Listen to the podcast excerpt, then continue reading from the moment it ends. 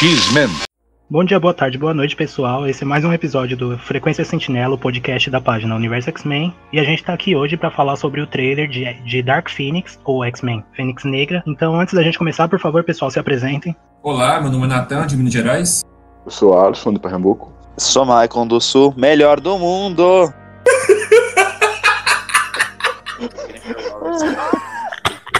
Não tem do Brasil. É... Lucas do Ceará. Eu sou Felipe Santana e a gente trouxe também um convidado que é do grupo do Universo X-Men no Facebook. Então, por favor, se apresenta aí, senhor convidado. Bom dia, boa tarde ou boa noite. Prazer, me chamo Guilherme, moro no interior de São Paulo. O maior fã de Jennifer Lawrence que vocês conhecem. Lucas, a gente chama de Damata, o Guilherme a gente chama de Diablo, o Michael a gente chama de Zord. Cada um cita o seu estado, que é pra lembrar todo mundo que cada um tem um sotaque diferente, então cada um fala de, de uma forma diferente, fala nomes errados, que é pra vocês não nem estranharem. Vai lá, vamos começar a falar do trailer. O que, que vocês acharam? Não sou capaz de opinar. É pra fingir? É bem o que eu esperava, né? Não dá pra dizer que esperava mais ou que esperava menos, né?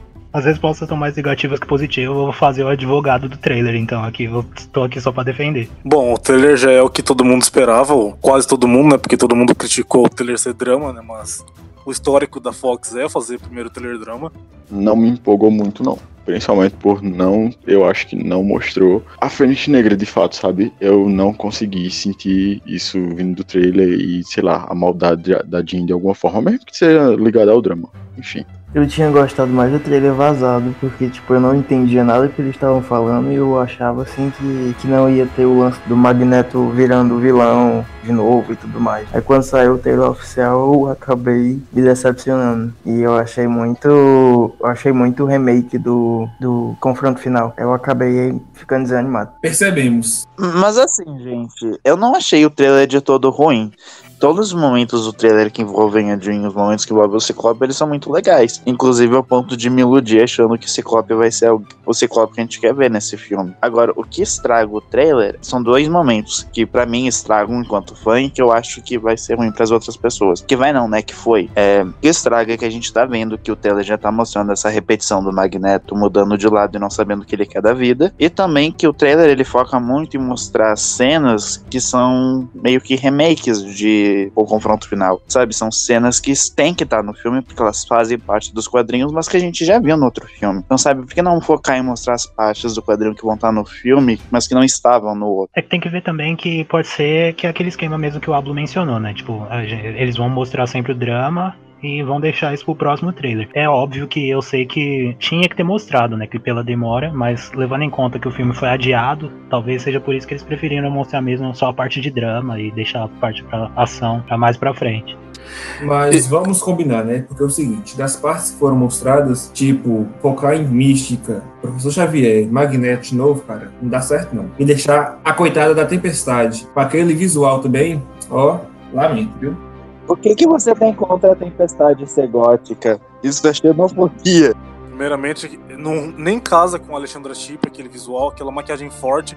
Parece que ela tá com olheira em vez de estar tá com rímel nos olhos, sei lá Deus que é aquilo. E o trailer vazado, eu não sei que todo mundo enaltece o trailer vazado, porque pra mim ele é tão sensal quanto o que saiu. E muda algumas coisinhas ou outra. A montagem dele é o mesmo. Ela parece, velho, aquele cosplayer da André Suraj de, de Tempestade. o cabelo. Mano, pior que tá muito ruim mesmo. É, tipo, beira a tal pior visual, se- é provavelmente é o pior visual da Tempestade no cinema. E olha que eles tipo, nem foram lá tudo aquelas coisas. Pra mim é o pior. Ela conseguiu superar. É uma pena, até porque a, a personagem foi tão bem apresentada visualmente, né, em X-Men Apocalipse, e leva um tombo desse em Fênix Negra. Na verdade, o tombo dela já começou em Apocalipse, né? Porque ela começa tão bem e fica atrás do muro e é fã da mística. Vamos lembrar um pouco disso. Não, eu tô falando visualmente. Mas a gente tá falando que ela tava sendo fã da mística, mas ela era uma fã da mística bonita. Você vê como a convivência é ruim. Mas assim, falando em mística, a gente não pode deixar de elogiar que a Jennifer Lawrence, pela primeira vez na vida, tá bonita no filme dos X-Men e com vontade de atuar. Vontade em, vontade em aspas aí, né? É, eu também, eu não vou exagerar Ela- no elogio. Eu acho que visualmente tá ok, mas também nada demais. E a atuação, não vou nem elogiar muito, que vai na hora do filme. Olha, eu discordo, tá? Não tá bonita não, a maquiagem tá feia. Vocês estão com inveja da protagonista do filme, assumem. É, mas enfim, bora pegar então aqui para comentarmos sobre mesmo as, o trailer em sequência, tipo com as cenas. Acho que vai ser melhor pra gente. Bom, já a gente já pode entrar no na cena da Jean criança, né? Novamente vai mostrar toda a introdução do, do passado dela, com a diferença de que dessa vez o que? Ela acabou matando os pais por falta de controle dos poderes. Na- uma coisa muito legal na montagem desse trailer é que a gente não repara muito nos detalhes e é enganado, né? Eu realmente jurei que aquela cena dos pés fosse no- dentro do carro. Só que aí você olha o chão, ele é piso, tipo, é em qualquer outro lugar, não tem relação com ali. Mas, tipo, você só repara nos pés dela. Se você não falar nada, eu ia estar achando que era o carro até agora. Eu tinha reparado que não era. Uma boa observação também pode ser feita aí é a nova direção do Kimberg, né? Que diferente do Singer, que focava mais no rosto da pessoa, ele não, ele, ele aproveita bastante espaço visual para poder mostrar uma boa cena. Realmente, a fotografia do trailer mostrou que é totalmente diferente de todos os filmes da equipe principal, os X-Men. Nisso, pelo menos, é, o único ponto, é um dos pontos positivos que eu consigo levar do trailer, é que a fotografia, por enquanto, tá bem impecável, a direção também tá bem diferente. A fotografia, vamos ser um filme cult pra nos orgulharmos? Ou não, né? Quem sabe?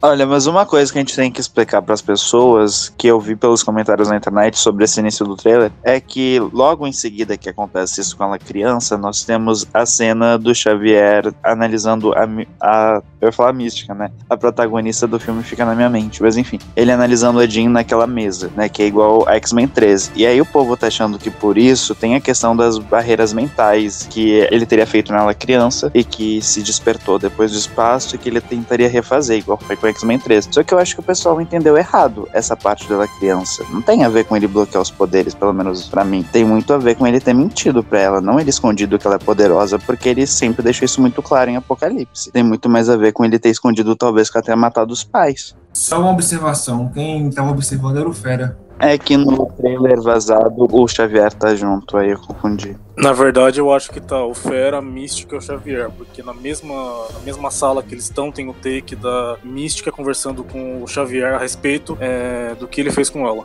E aí depois na cena seguinte tem a Jean indo pra Genosha e não é nada do que a gente esperava, na verdade, né? É muito The Walking Dead. Muito acampamento The Walking Dead. Eu achei, eu fiquei decepcionado com o visual de Genosha, porque eu sei que o Magneto já estava construindo uma nação para os mutantes.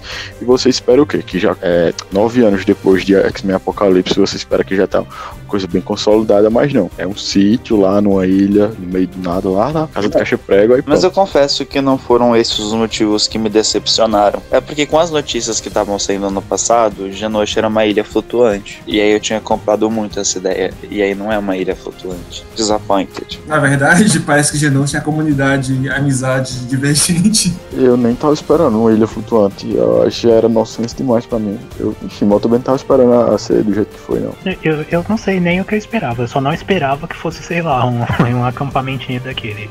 Talvez eu mude de ideia com o filme, mas, mano, não sei, eu só não esperava que fosse visualmente aquilo. Genosha, na verdade, tá parecendo aquela floresta de X-Men 3. O, o povo tá tudo com a mesma roupa de gótico, trevoso das trevas, uns panos, umas fitas isolantes passadas no corpo. Temos o retorno da pseudo arco voltaico. Mas aí é, entra o questionamento. A gente tem, pela montagem do trailer, a gente vê que a Jean tá com a mesma roupa, tanto em Genosha quanto é, na batalha, no confronto que vai ter na frente da casa dela. A pergunta que fica é como é que vai ser dessa sequência, sabe? Será que a a Jean vai primeiro confrontar os X-Men em frente à casa dela, depois vai procurar o Magneto de Genosha? Bom, o que eu meio que compreendi dessa sequência que eles vão lutar primeiro, ela mata a mística, tem aquele take dela na chuva se arrependendo, ali desperta o lar do Fênix Negra dela e ela vai possuída até o Magneto. Na verdade, eu discordo um pouco, porque se você for reparar, creio eu que após ela, o Xavier dizer que ela foi. Ele mentiu pra ela, né? Aí ela vai pro lado do Magneto procurar a redenção. Lá ele não vai. Ele, ele vai jogar verdades na cara dela. Daí ela vai fugir pra casa da, dos pais dela, né? Seria um, um meio de tentar fugir ao passado ou recuperar alguma coisa do passado. É, eu concordo com o Nathan. É tudo bem que nesses filmes a gente não pode levar as frases a sério pelas cenas, né? Porque o contexto pode ser totalmente outro. Mas ela fala, tipo, eu tô vindo aqui pra refletir sobre o que tá acontecendo comigo. Ela não fala essa palavra, né? Ela fala uma outra que eu esqueci. Então, me dá a impressão que isso é antes dela querer ir pra casa dos pais, pra depois ele precisar falar, tipo, ah, você tá tentando conseguir permissão aqui, porque, né, ela quer fazer algo mal e o Magneto era mal até então. Então ele seria quem melhor entenderia o que ela quer fazer. Eu acho assim que, tipo assim, ela, o que, o que, ele quer, o que eles querem impedir ela de fazer é, tipo, porque no roteiro vazado. Ai, cachorro. O Que porra. roteiro cachorro aqui. Então, continuando. Então, é, eu acho que talvez o que ela vai fazer na casa dela é, tipo, tentar matar o pai dela, que sobreviveu ao acidente, e ela fica sabendo que ele tá vivo. Aí talvez seja isso. Meio que ela descobre que é que o pai dela culpa ela pelo acidente e tudo mais. É, só complementando aqui, é, tem que citar duas coisas para a pessoa que tá ouvindo, tá? É, a primeira coisa é que em 2015, quando a Soft Turner fez o teste para viver de Grey em Apocalipse, é, a cena dela de teste era ela contando pro Ciclope, né? Que no vídeo é o Ty Sheridan, que ela matou a mãe quando ela era criança, que ela estava andando de carro, de repente ela entrou na mente dela e ela provocou um acidente. É, pelo trailer, não parece que tem isso de entrar na mente, e sim que ela fez o carro ir na direção do outro, né? E provocar esse acidente. É, mas parece que eles reaproveitaram essa ideia. É, da mesma forma, quando estavam fazendo chamadas de testes para alguém viver a Jean criança, teve uma menina que fez o teste, e no teste dela é, tinha relação com uma criança que foi abandonada pelo pai. Então, há muito tempo, os fãs já ligavam essas duas coisas. Então, por isso que a gente meio que tem essa interpretação do trailer de que ela foi abandonada pelo pai. Que o Xavier talvez não tenha escondido que ela matou os pais, e sim que ele escondeu que um deles tinha ficado vivo.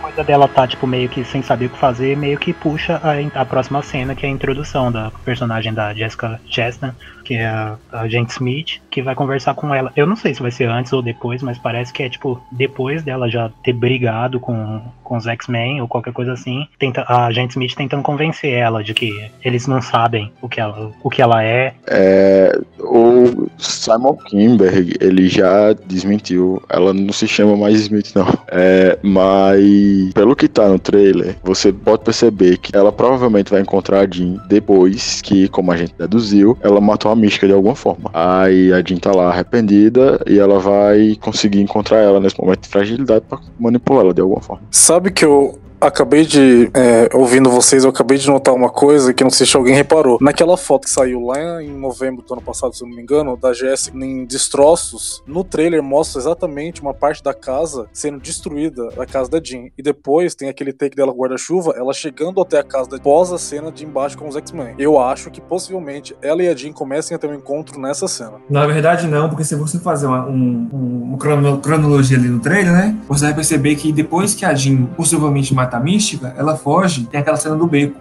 onde tá, tá chovendo. Mas né? o que o Ablo tá querendo dizer é que quando a personagem da Jéssica aparece na casa da Jean, é aquela cena dela com guarda-chuva, porque dá a entender que ela foi logo após. Então, sei lá, talvez em algum momento depois do beco, Jean vai pra onde ela vai se encontrar com a Jéssica, né? Porque ela tá usando um casaco. Sim, aqui é na igreja. Eu ainda acho que ela e a Jean estão no bar e na igreja ela tá com o capanga dela, que também aparece na cena do, do Se ela é guarda-chuva. um alien, o que ela faz na igreja, pô? Faz sentido isso, não. Ah, mas eu tive a impressão que aquele diálogo dela com a Jean era num bar também, não era na igreja. Mas eu acho que a Jean tá parecendo que tá rezando. É, mas É, assim, se a Jean não sabe o que tá acontecendo com ela, ela tá perdida com tudo isso que ela tá sentindo. E ela acabou de matar uma pessoa. E ela tá sentindo culpa, sabe? Não, meio que não faz sentido ela ir numa igreja pelo procurar talvez uma resposta religiosa ou então pedir perdão pelos seus pecados. Falando no bar, né? Parece que tem alguma informação a respeito de que tem uma cena de confraternização dos X-Men em um bar. Sim, a confraternização que vai ter a queima da Cristal.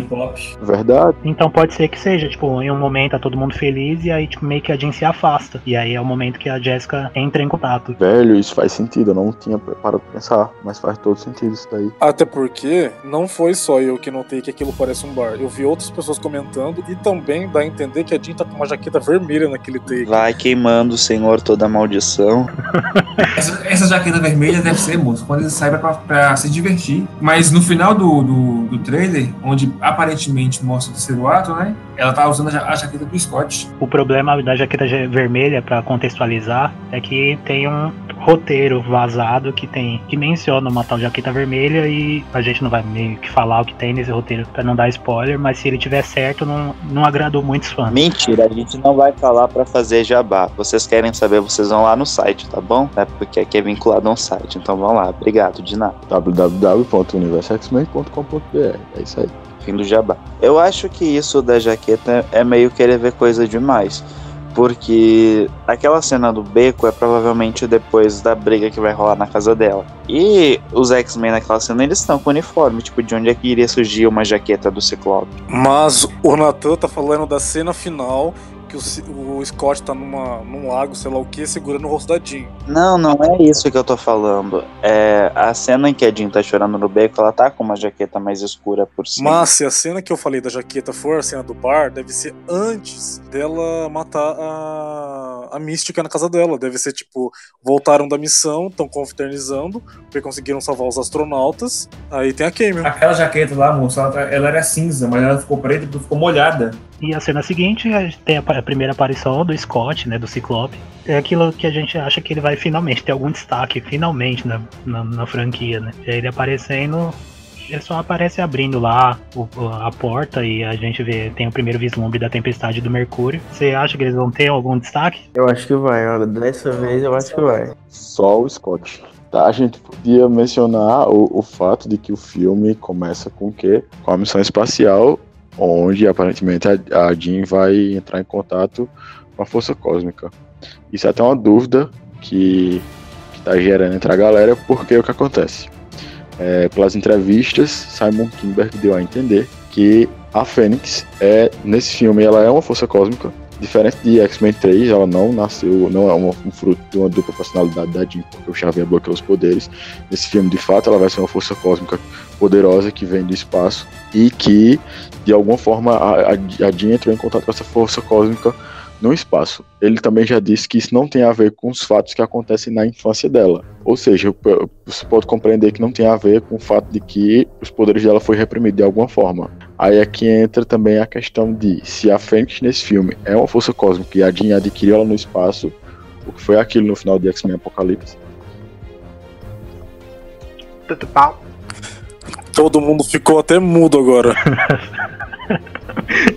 Eu não sei nem o que dizer, filho. eu Se só sinto. o velho e bonito Fury. Mas assim, gente, eu acho que eles estão explicando isso de um modo meio errado. Porque até entrevistas anteriores, essas que saíram semana passada, né? Nessa, considerando que é sábado, mas enfim. é, eles falavam que isso despertava algo que estava dentro da Jean, o que condiz com o Apocalipse. Então eu acho que ela. Eu não sei, eu acho que talvez eles tenham falando como força cósmica, misturando com a ideia dos raios solares que ela absorve.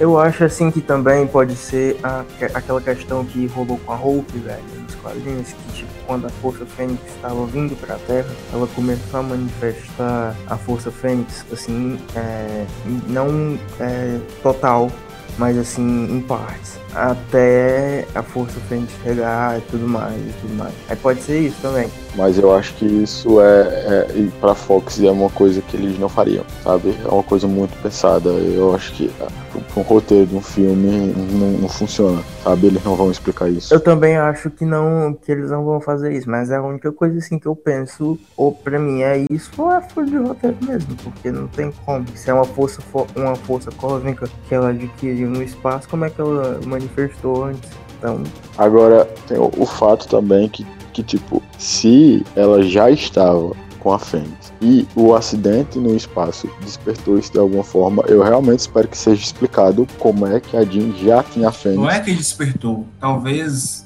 é, as energias solares tenham aumentado ali é, o tipo de controle que a Fênix tinha sobre a Jean. Certo, justo. Mas mesmo que isso aconteça, assim, eu espero que seja explicado como é que ela já, já tinha uma força cósmica dentro dela, sabe? Ó, então você espera deitado, espera deitado, porque a gente já sabe que no histórico da Fox não tem explicação nenhuma. É, não explicando é furo. eu eu espero que tenha uma explicação, mas assim, conhece, como vocês disseram aí, conhecendo quem é o estúdio, eu aposto como eles vão ignorar isso foi tudo. Eu lembro até hoje que eu, eu montei teorias e teorias montando a respeito da, dos poderes novos da Kit. Foi tudo explicadinho, tudo cientificamente colado. Bosta nenhuma que a explicou.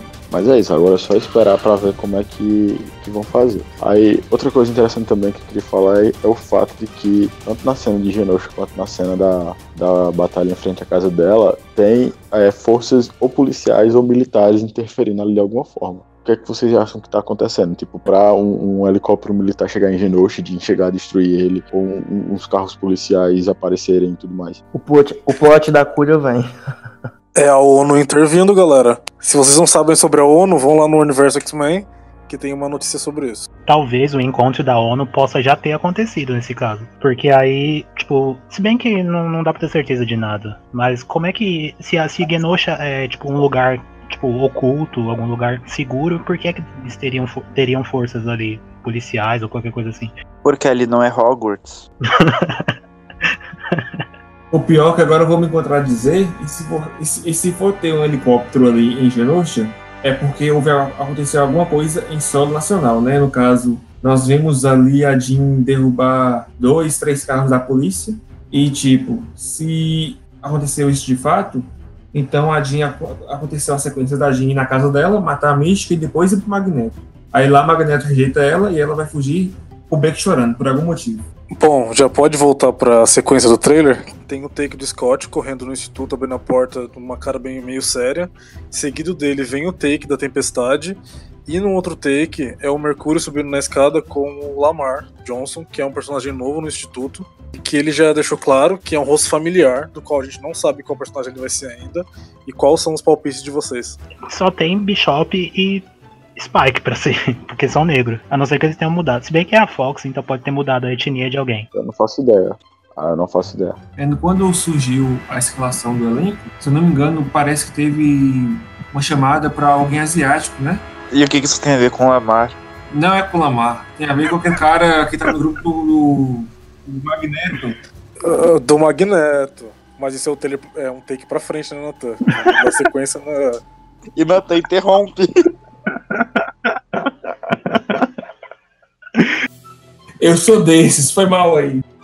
Assim, é na cena da casa da Jean, eu acho que é na ponte, tá pichado, escrito Bishop, ou é Bishop, não sei como se pronuncia. Não é na ponte, não, é no caminhão, logo atrás dos X-Men. Isso, erro meu, obrigado. Aí na ponte tá escrito Mac Giz. Ah, então pode ser ele mesmo. Mas o que me intriga disso é que o Lamar ele chegou justamente na primeira semana que todo mundo e foi embora na última semana junto com a Alexandra Chip e o Noturno, que ficaram algumas semanas antes do, do Ty, a Sofia e o McAvoy ir embora. Só que se ele for um aluno do Instituto e figurante a lá jubileu, por que diabos ele ficou tanto tempo em Montreal? Mas ela também ficou tanto tempo assim. Tem que ter alguém pra ser cortado, ele vai ser cortado a vez. É que se tiver algum aluno, ele tá lá pra apresentar a escola. Ele pode ser um dos aliens infiltrados no, no instituto. Ó, isso é interessante, ó. Gostei disso. Essa teoria é uma teoria que existe faz tempo já. Achavam que na verdade ele e a Cota, que agora a gente já sabe que não é Alien, que ela é. Ou talvez seja, velho. Talvez tenha um alien infiltrado em cada. Um alien no instituto, um alien com magneto de Genosha.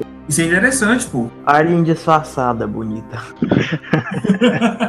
Mas, se eu não me engano, o Ablo tinha mencionado que a, tipo, a, a aparição do, do Lamar ser junto com o take da Tempestade pode ter algum parentesco com a própria Tempestade, por isso podia ser o Spike. Sim, porque o Noturno justamente. Tá, o Noturno não, o Mercúrio tá subindo a escada, segurando com a mão nas costas do Lamar. E é justamente no take que a tempestade tá olhando pra alguma direção. Possivelmente poderia ser a escada. Ah, não, eu acho que é montagem.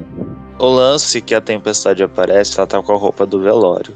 Não, eu acho que não, viu, Mário? Falar em velório, a gente já podia discutir o quê? A morte da heroína. Finalmente, todo mundo tava aguardando um momento muito esperado. Graças a Deus! Glória seja o Senhor! Eu não gosto que vocês falem mal dela. Aí é problema seu. Jennifer Lawrence, maior e melhor atriz do universo X-Men, tá?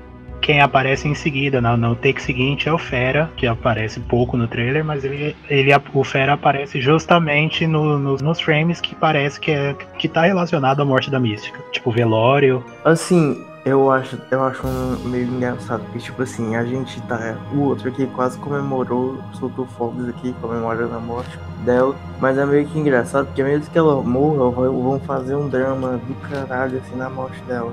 O Fera vai ficar todo tempo choramingando o filme todinho. Então assim, ela vai morrer.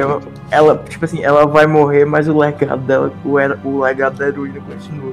Eu costumava falar bastante isso, que eu não queria que a mística morresse exatamente pra ela não virar, tipo, mártir. E o pior de tudo, eu- que o Damata mencionou, tipo, dela morrer, a pior parte é que a gente meio que comemora, só que ela vai morrer e depois não vai ter filme da Fox. Tipo, não vai ter sequência, então não vai fazer diferença. Eu ouvi um amém que não vai ter mais filme da Fox. Obrigado, Marvel. Ô, gente, mas assim, é, a gente acha que a Mística morreu porque o Fera parece super triste e ele vai mudar de lado, correto? Digam correto. Correto. Correto. Curupaco. E depois desse momento, a Mística não aparece mais em nenhuma cena do filme. Só que sabe quem também não aparece mais em nada depois da cena na casa da Jean? O Mercúrio. Exato, e se os dois morrerem ao mesmo tempo? Aí, meu filho, vai ser a comemoração em dobro. Eu já cheguei a pensar que o Mercúrio morre e a Mística some e ela aparece no final do filme pra matar a personagem da Jéssica. Deus me livre. No, no velório só aparece um túmulo. O que me levou a pensar agora, tem uma cena do Magneto chorando em Genosha. Será que o Mercúrio já é, é, revelado sendo filho do Magneto? E após a morte dos dois personagens, Mística foi enterrada no instituto e o Mercúrio foi levado lá para Genosha para ser enterrado com o pai. O que faria o Magneto mudar de lado, que a gente já viu pelo trailer que isso vai acontecer, e, e se voltar contra Jean. Por que, que toda vez alguma coisa assim tem que acontecer com o Magneto, sabe? Dois filhos morrendo seguidamente. Pois é, né? Reciclagem de roteiro. Felizmente a Wanda tá lá muito plena. Ah, tá não, ela morreu também. Morreu não, ela nem apareceu. Ela tá em casa com a mãe dela, mano. Ela nem apareceu. Eu, eu- não, eu ia falar da Wanda, da Wanda do MCU, mas eu tipo lembrei que ela tá morta também, então deixa pra lá.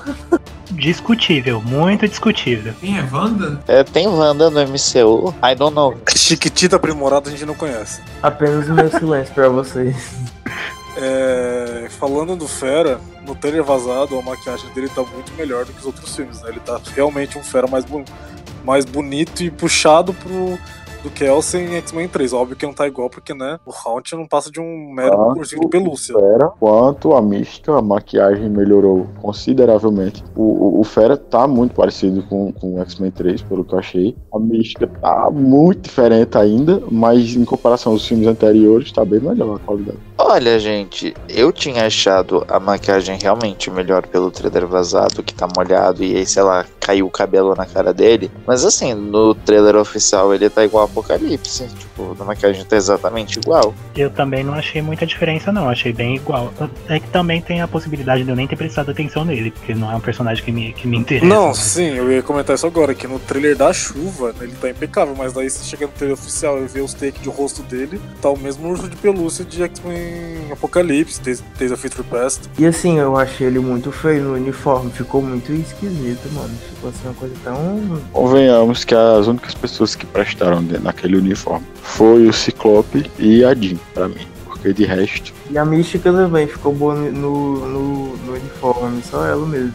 A mística não ficou boa de uniforme, porque o uniforme serviu de luva pra ela não poder usar maquiagem. Não, mas assim, isso que eu achei muito engraçado, porque assim, a Jennifer Lawrence naquele take que ela tá loira, ela tá muito melhor naquele uniforme do que quando ela virou a mística, entre aspas, né? É pior que eu concordo, tá bem melhor mesmo ela sem maquiagem. é, eu gostaria também de, de salientar os paralelos que dá pra virar entre olha, o que a gente viu no trailer, pela história, né? Com as HQs. A gente sabe que vai ter o acidente no espaço, que isso não é da saga da Fênix Negra, mas de quando a Jean adquiriu a Fênix nos quadrinhos, que é uma missão também de resgate de astronautas e tem toda uma, uma tempestade solar. A gente sabe que eles vão adaptar essa parte da história. No- nos quadrinhos também tem dois, é, dos dois plots principais na, na Fênix Negra, que é o primeiro é o plot da Jean sendo controlada e manipulada pelo Clube do Inferno, e o plot dos alienígenas, o Shi'ar, que vem pra fazer o julgamento e querer matá-la, já que ela representa um perigo. E eu consigo traçar um paralelo entre eles, sendo que o- os alienígenas do filme assumem um lugar do Clube do Inferno em querer controlar a Jean e usar essa força com, é, para o proveito deles. E eu vejo o Magneto e, e sua equipe como sendo desempe- desempenhando o papel do Shiar, que é, no caso, matar a Jean, já que ela representa uma ameaça. Os X-Men, no caso, vão defender para que isso não aconteça. Fidelizou tudo.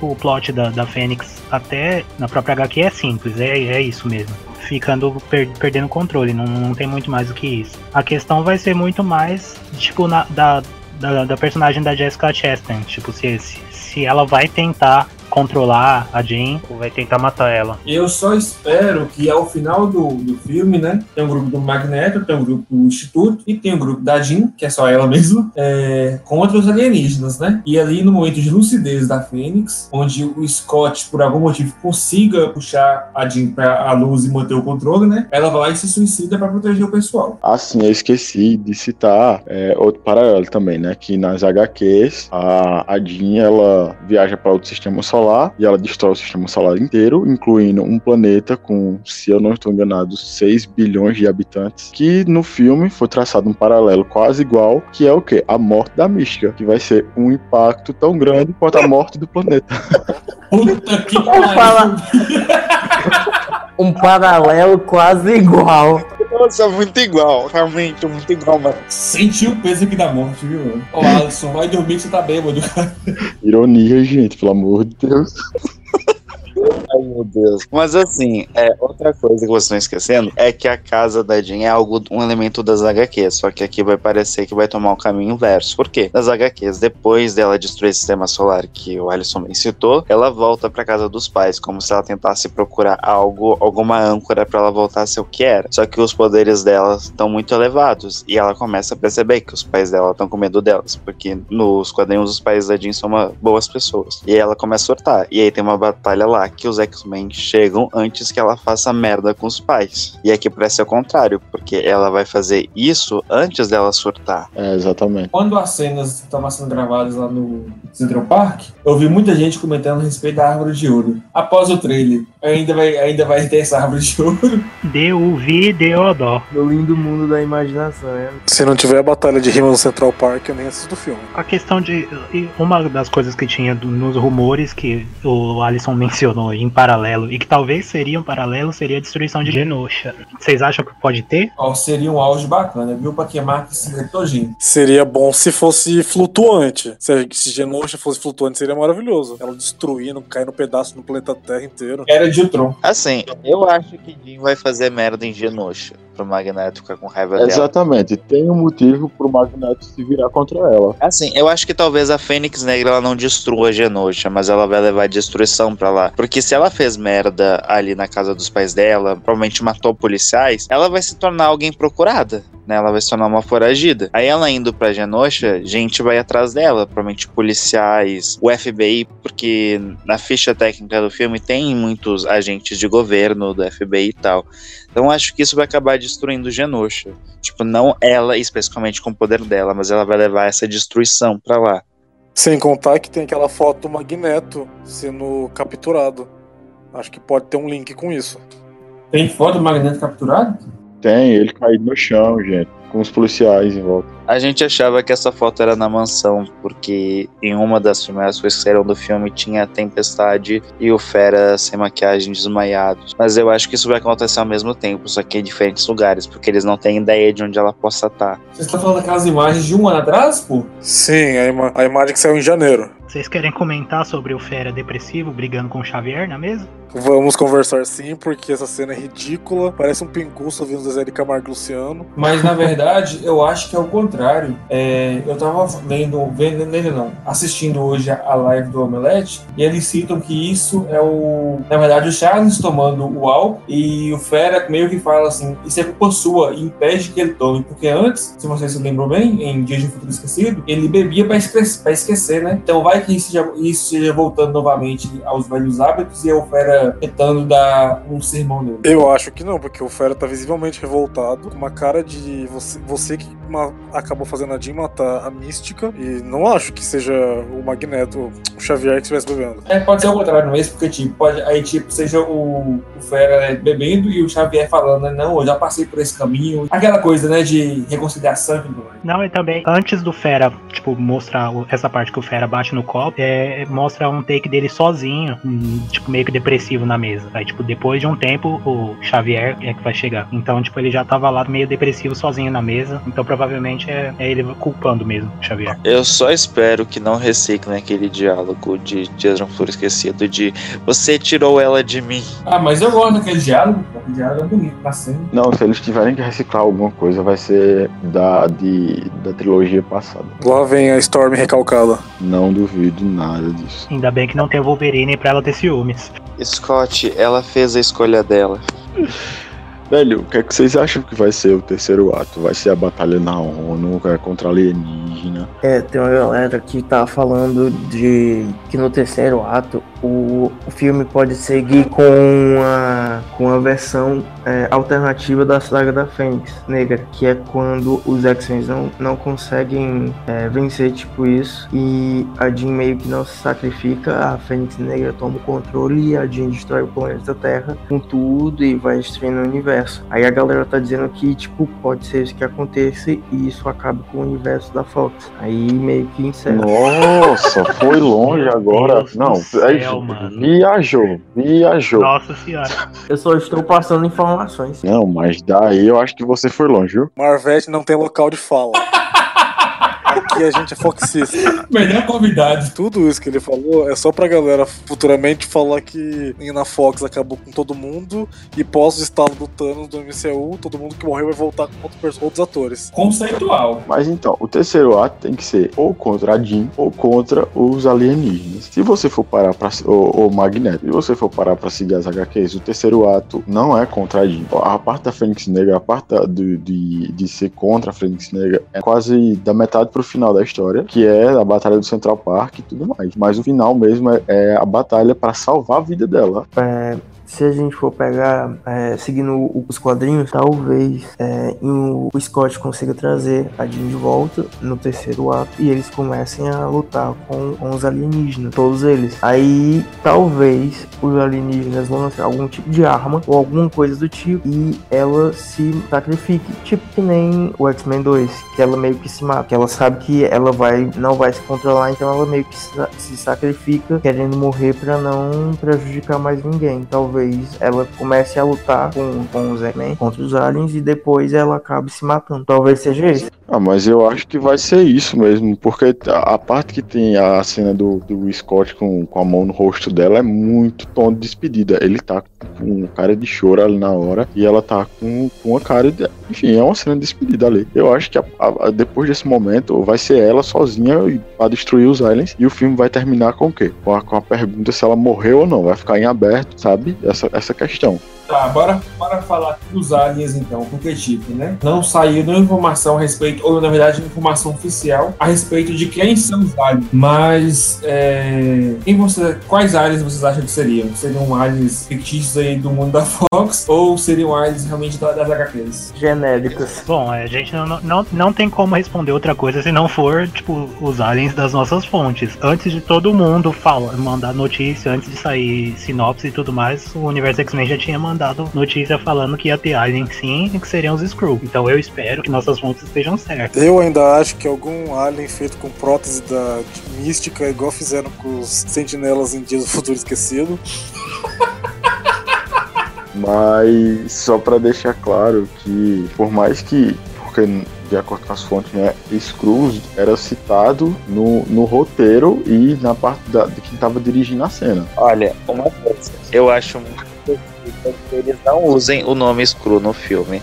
Pelo mesmo motivo que em Apocalipse eles não dão nomes pra ninguém. Tem Mercúrio na divulgação, mas não tem no filme. Tem Tempestade na divulgação, mas não tem no filme. Então acho muito possível que eles não usem a palavra no filme. Assim como em X-Men 3, a palavra Fênix só aparece uma vez. Sabe? Se for uma questão, tipo, muito tipo, esses alienígenas estão invadindo a Terra, eu acho que a última coisa que eles vão se importar talvez seja com o nome, né? Mas enfim, então eu acredito que eles possam ignorar. É, tipo, a gente falou de que iam ter alienígenas no filme, que eles serão os Skrulls, antes de sair qualquer coisa do filme, tá? É muito bom deixar isso claro. E quando saíram notícias sobre o filme, uma das coisas que foi confirmada pela Jessica Chastain é que ela interpreta uma alienígena que muda de forma, que é uma transmorfa, que tem a habilidade de se transformar em outras pessoas. Então, assim, por mais que talvez no filme a palavra Skrull nunca apareça, se eles forem aliens que mudam de forma, tipo, é inegável que foram inspirados nos Skrulls, né? Eu ainda acho que a personagem da Jéssica é capaz de ser uma mistura da Lilandra com a Rainha Skrull, porque daí você junta tudo que os fãs queriam um negócio só, faz um service ali e vão achar que tá tudo bom. Aí depois explode o universo, né? Bacana. Seguindo o trailer, então, vai ter aquela cena que é provavelmente a missão no espaço e ela, e ela tá, tipo, meio que combinada com,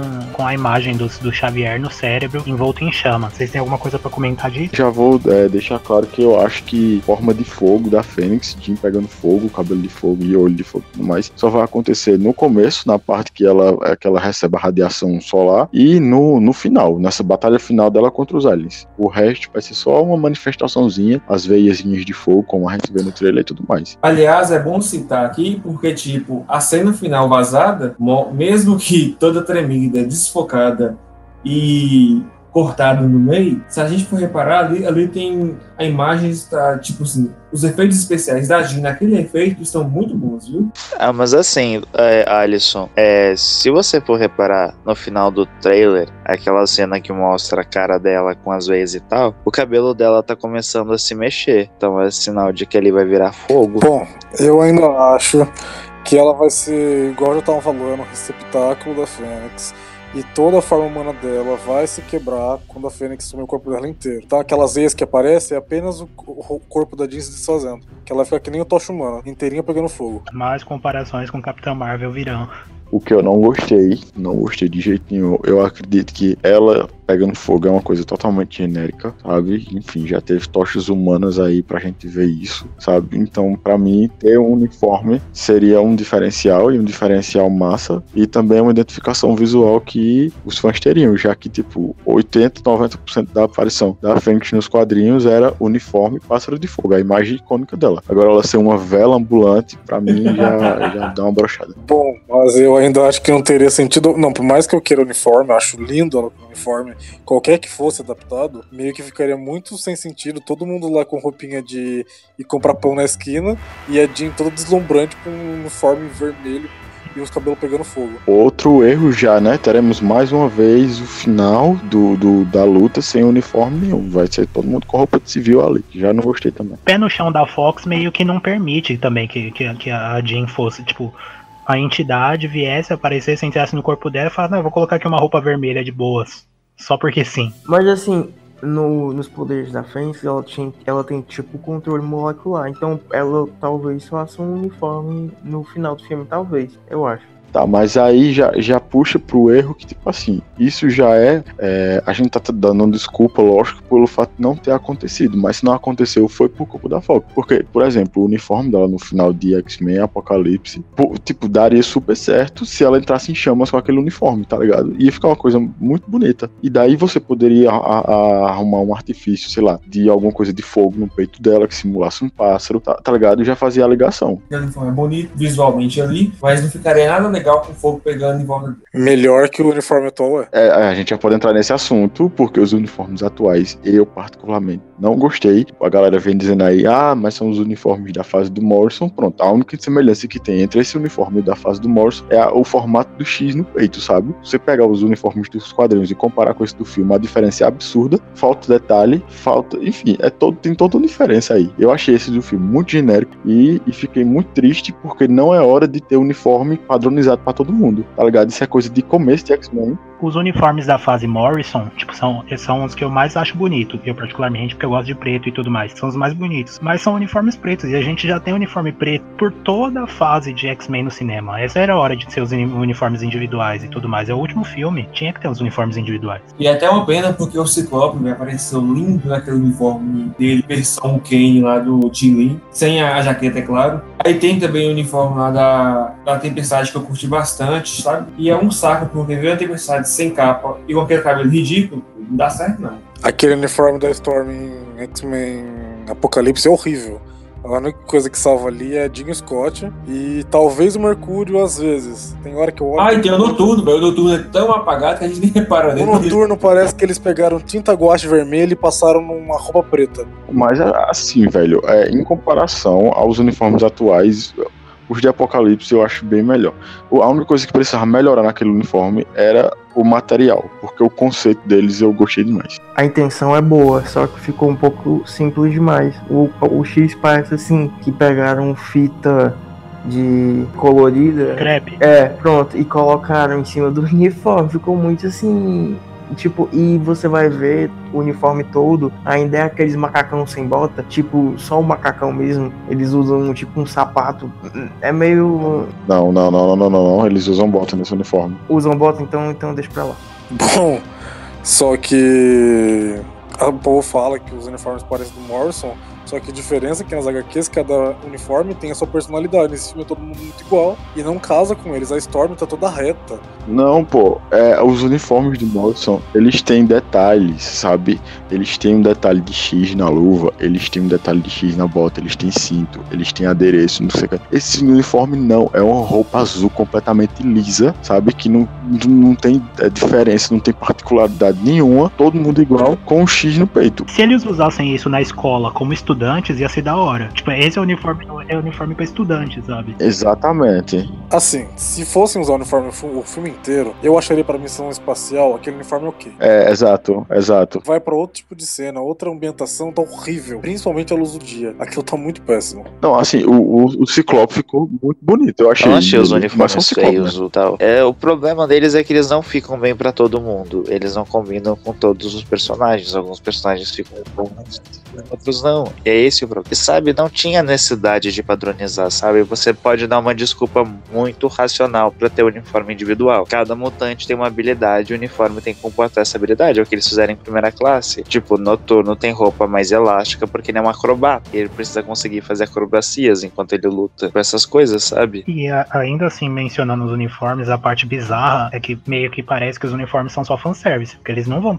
Não parece que eles usam por muito tempo. Quando eles estão, tipo, indo naquela parte, seguindo o trailer, quando tem o Scott, o Professor Xavier, a Tempestade e o Noturno. Já estão sem uniforme. Aí do outro lado tem a Irmandade, que foi quando o Hank parece que muda e vai pro lado do Magneto. Assim, e é, agora tu entrou na Irmandade, no assunto da Irmandade, vocês se ligaram que eles introduziram a Selene nesse filme e ela tem assim um visual bem duvidoso. O que, que vocês acharam do visual? Pra mim, não tem nem o que ver. Ela vai ser a personagem dos quadrinhos, tanto pelo histórico da Fox, quanto pela cara de pau do Kimberg, porque ele fez a mesma coisa em X-Men 3 com a Callisto, com a Psylocke e com o Arco Voltaico. Ela tá uma reciclagem daquelas três personagens. Mesmo visual merda. E pra mim vai ser só o quê? Uma mutante com os poderes de sugar energia de alguém. Mas você tá braba. Eu tô revoltado com isso. Tem alguma confirmação de que ela é Selene ou alguma coisa assim? Na verdade, isso saiu na foto daquele site IGN. Na foto que eles postaram, todos os atores estavam com o nome dos seus personagens confirmados. Exatamente. É, o nome da personagem é Selene. E, tá- e eles, tipo, eles não colocam nomes aleatórios é, que coincidentemente batem com os quadrinhos. Se o nome é do quadrinho, é, geralmente é aquele personagem. Tá, mas assim, vamos recordar aqui. Quais que são os poderes da Selene nos quadrinhos? É meio que imortalidade e sugar a energia vital dos outros.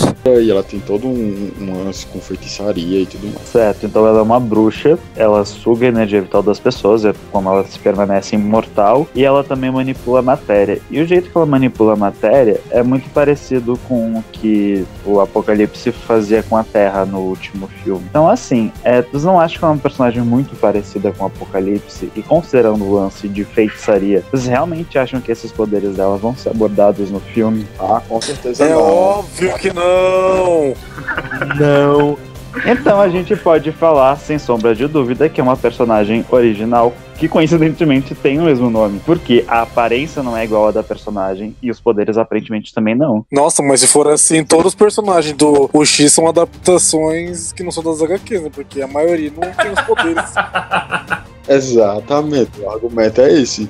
Se for por isso, aquela do, do X-Men 3 não era a Psylocke, muito menos Mas a tinha a aparência da Psylocke era uma asiática de cabelo roxo, mas a Selene nem isso. É, mas sim, também a gente pode comparar ela talvez com a Callisto, que também não tem nada a ver. Ué, a gente pode jogar na roda a Míssil na Mega Sonic, não tem nada a ver com a aparência também e a personagem.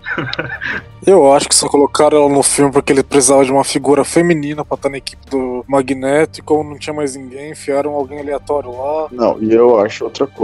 Eles quiseram fazer, por mais que a gente tinha falado anteriormente que a, a Irmandade nesse filme ia assumir como se fosse o papel dos alienígenas, no caso de- do julgamento da Jean querer matar ela, o, o Kimber já deixou claro que tá misturando elementos. Então, por mais que o objetivo do, do- dessa Irmandade provavelmente se assemelhe ao Shiar, na composição do grupo, eu acho que o Kimber quis emular o, o Clube do Inferno. Tipo, escolhendo personagens que tem, tem ligação com o clube. Tipo, Magneto já foi o Clube do Inferno, inclusive o visual dele tá muito parecido com os quadrinhos recentes, quando ele tava no clube. O Lotus Escarlate, que é aquele outro personagem de Dreads, também já teve ligação com o Clube do Inferno. E a Selene também, tá ligado? Eu acho que eles quiseram, tipo, emular visualmente de personagens o Clube do Inferno com, com a Irmandade. Mas assim, objetivos que se assemelham mais ao Shiar. Vocês acham que tem alguma chance dessa Selene fazer o papel de Emma Frost? Ah, não. Eu acho que isso aí vai, vai ser incorporado ao personagem da, da Jessica. Acho que ela, ela tá sendo a mistura de Emma Frost, eu acho, de Mestre Mental e de Lilandra. Sem contar que naquela descrição que saiu lá dos personagens, se for a, da, a personagem da Cota, é, é personagem de apoio, então eu duvido que seja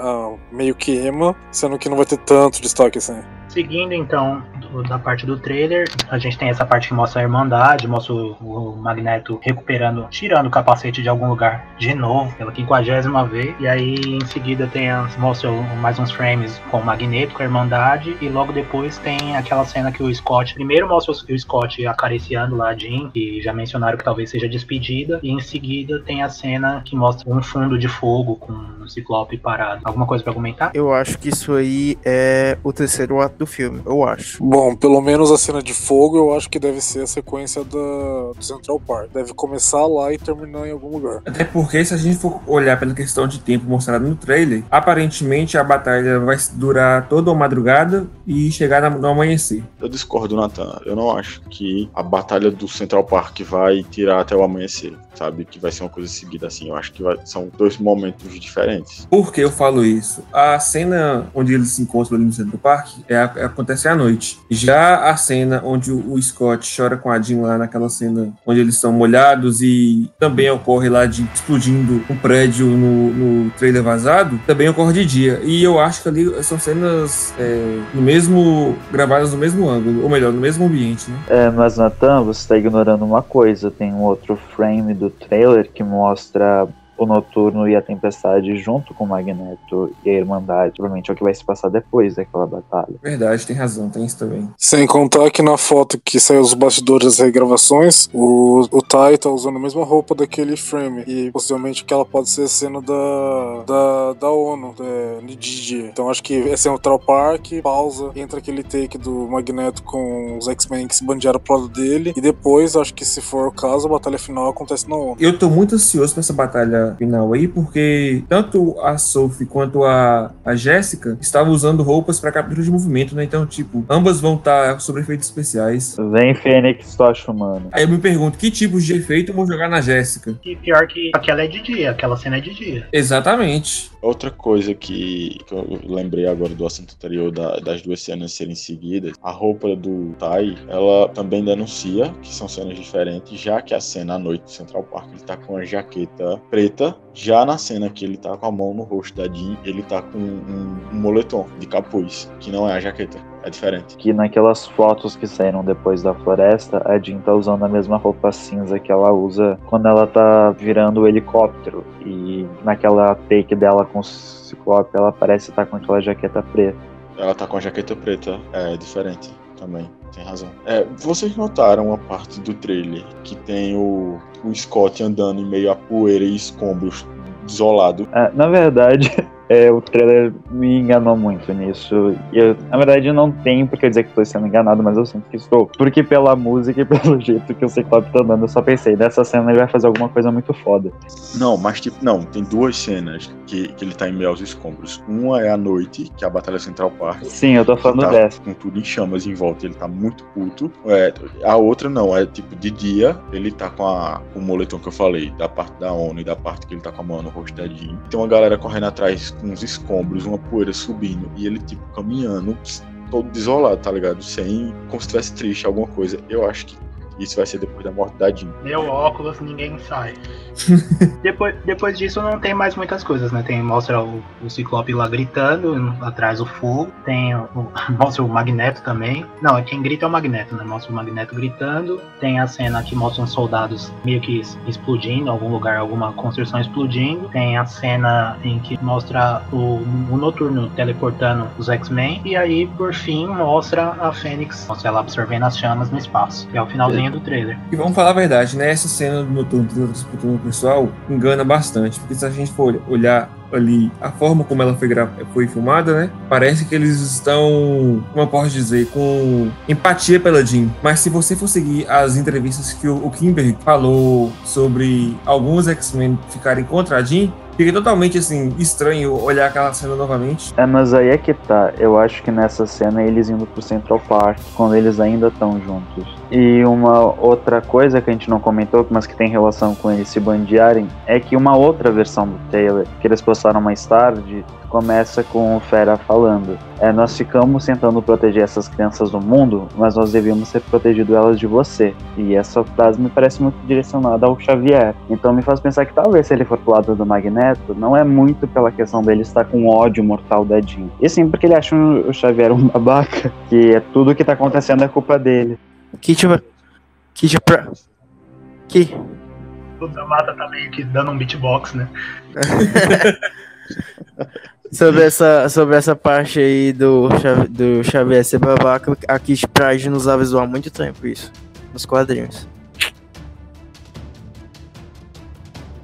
Sabe uma outra coisa que eu acho que vai ser mais um plot repetido, né? Porque já temos Mística na forma humana, Mística heroína, Magneto não sabendo o que ele quer da vida e virando de lado de novo. Mas uma outra repetição de plot é que eu acho que a mansão de alguma forma vai ser explodida, destruída, porque tem aquelas fotos do povo deitado no chão, né, com a tempestade com o Fera, e também tem e aquela roupa que a tempestade tá usando nessa cena é a mesma roupa que ela tá usando no velório, que é o sobretudo preto. É, e também tem algo assim que aparentemente vai acontecer em Genosha, né? Então, eu acho que os X-Men talvez eles tenham que fugir da mansão, pelo visto abandonaram os alunos, né?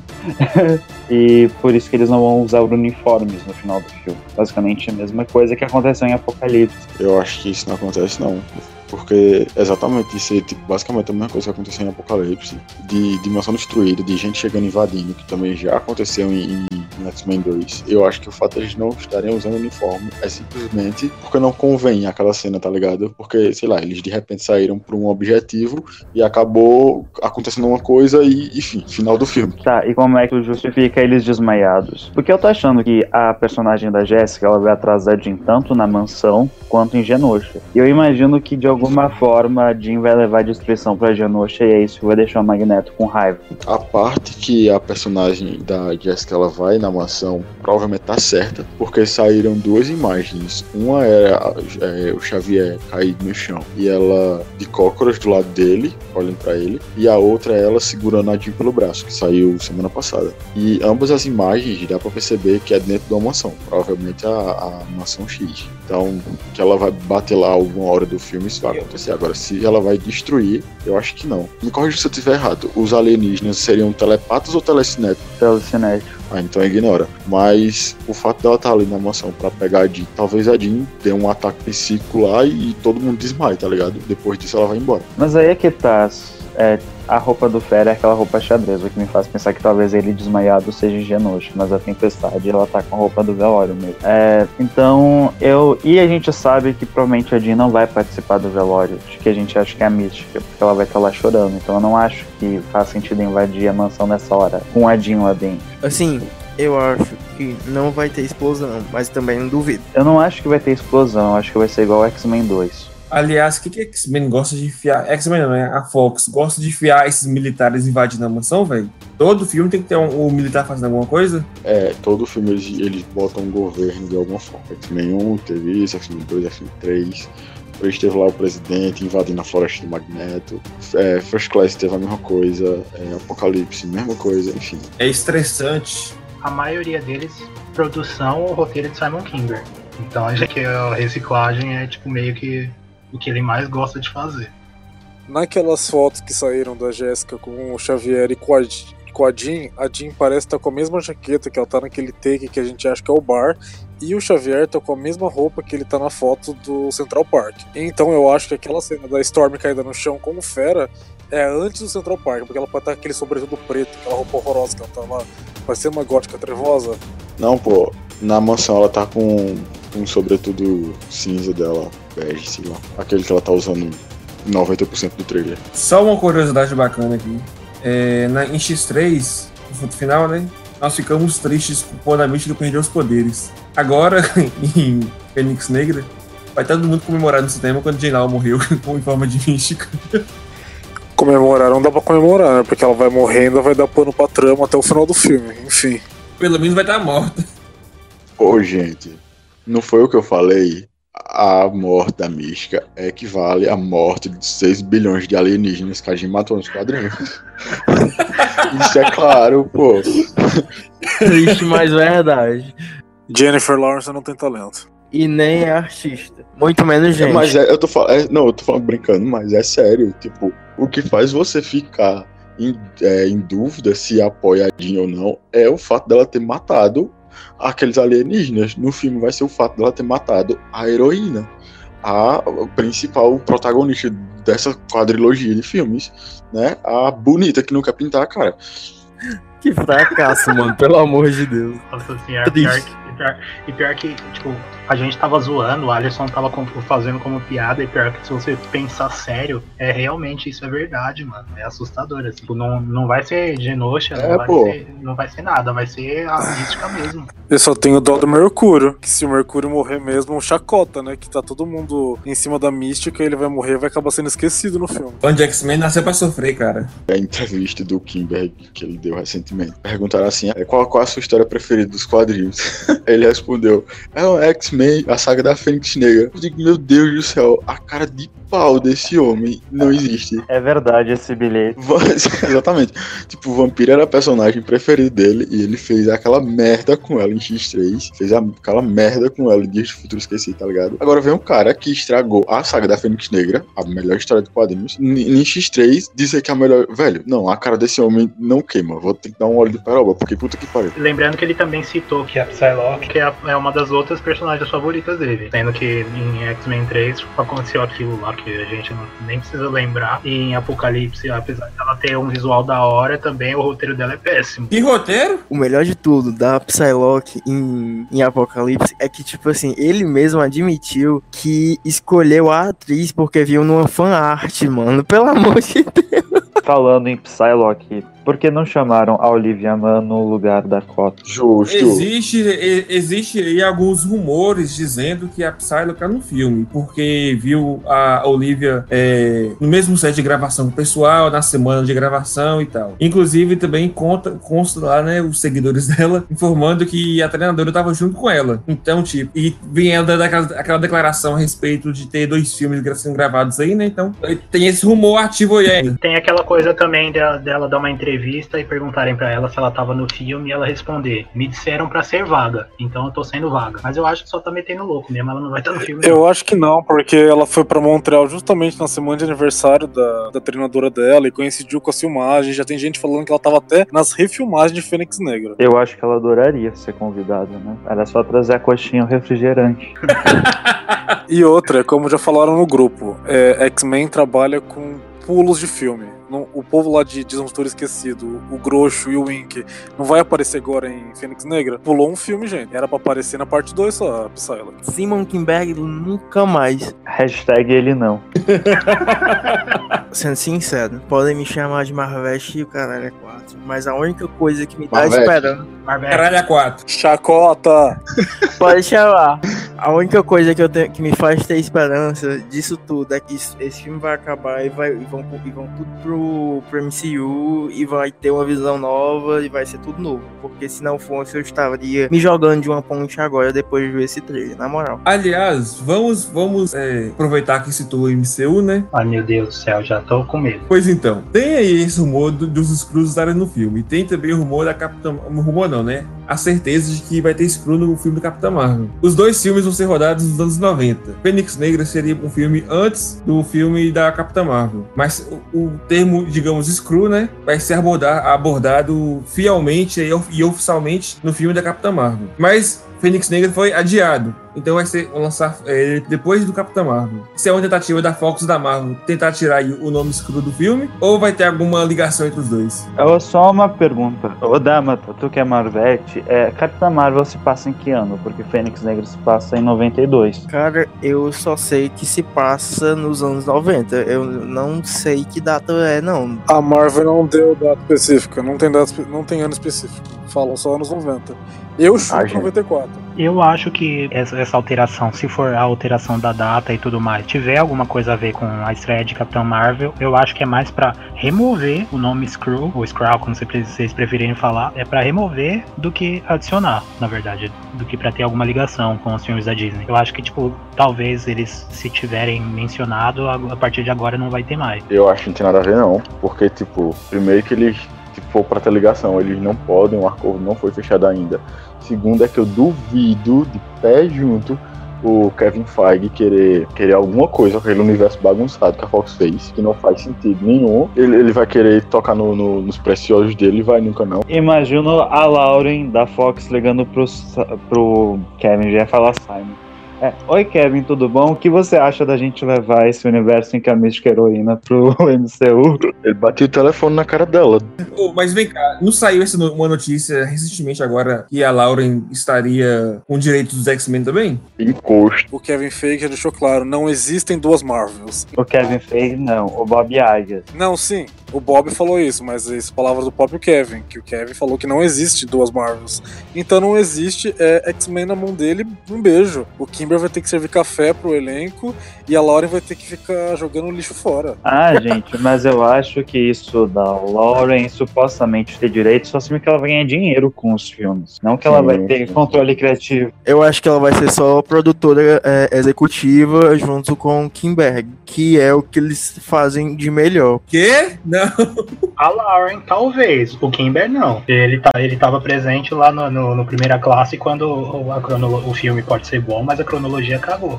ele tava presente no resto também. Mas assim, o que eu falo é que ele também era produtor exu- exu- é, executivo no Logan e no Deadpool primeiro, primeiro Deadpool. E não afetou em nada. Então é a única coisa que ele sabe fazer sem estragar nada. Então se ele for pra ser isso aí, Eu tava vendo o histórico dele e, tipo assim, os filmes de maior sucesso dele é o que ele foi produtor. E tem um bocado de filme de sucesso que ele foi produtor. Agora, quando você vai ver os filmes que ele escreveu o roteiro, é bomba atrás de bomba. É o próprio Chernobyl.